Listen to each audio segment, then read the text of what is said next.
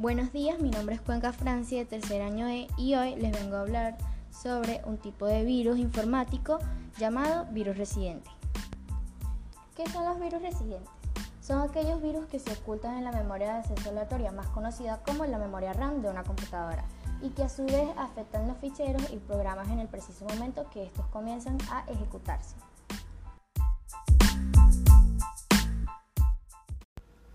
Características del virus residente. La principal característica de estos virus es que se ocultan en, la memoria RAM de forma permanente o residente. De este modo pueden controlar e interceptar todas las operaciones llevadas a cabo por el sistema operativo, infectando todos aquellos ficheros y o programas que sean ejecutados, abiertos, cerrados, renombrados, copiados, entre otros. Estos virus solo suelen atacar cuando se cumplen ciertas condiciones definidas previamente por su creador, por ejemplo, una fecha y una hora determinada. Mientras tanto, permanecen ocultos en una escena de la memoria principal, ocupando un espacio de la misma hasta que son detectados y eliminados. Se caracterizan porque el código del virus se ejecuta solamente cuando un archivo determinado es abierto.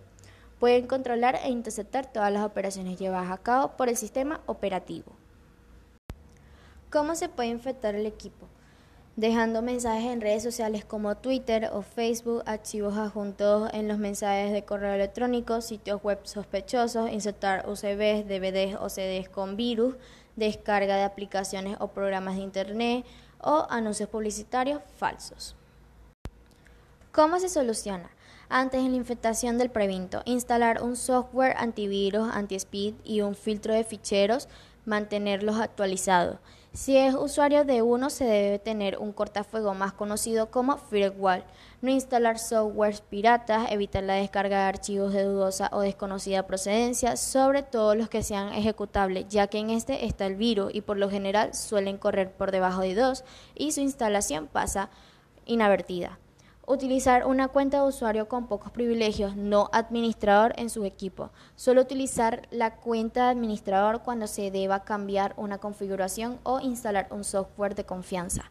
Se debe comprobar todos y cada uno de los medios magnéticos que se introduzcan en el ordenador. Hacer copias de respaldo de programas y documentos importantes pueden ser guardados en un pendrive, CD, DVD, entre otros medios alternos.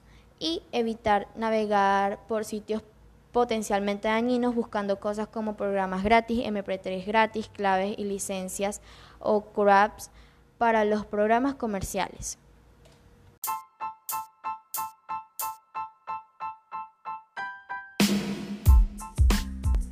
Después de la infección correctivo.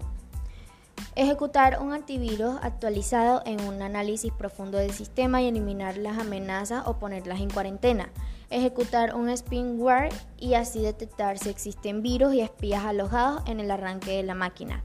Desinstalar programas que hayan provocado fallas o comportamientos inadecuados o extraños desde su inicio. Y en caso de pérdida de información, se debe intentar recuperar con software especializado que es capaz de recuperar información en espacio del, disco. Bueno, esa fue toda mi, mi podcast. Eh, su servidora Francis Cuenca de tercer año E y nos vemos en el siguiente.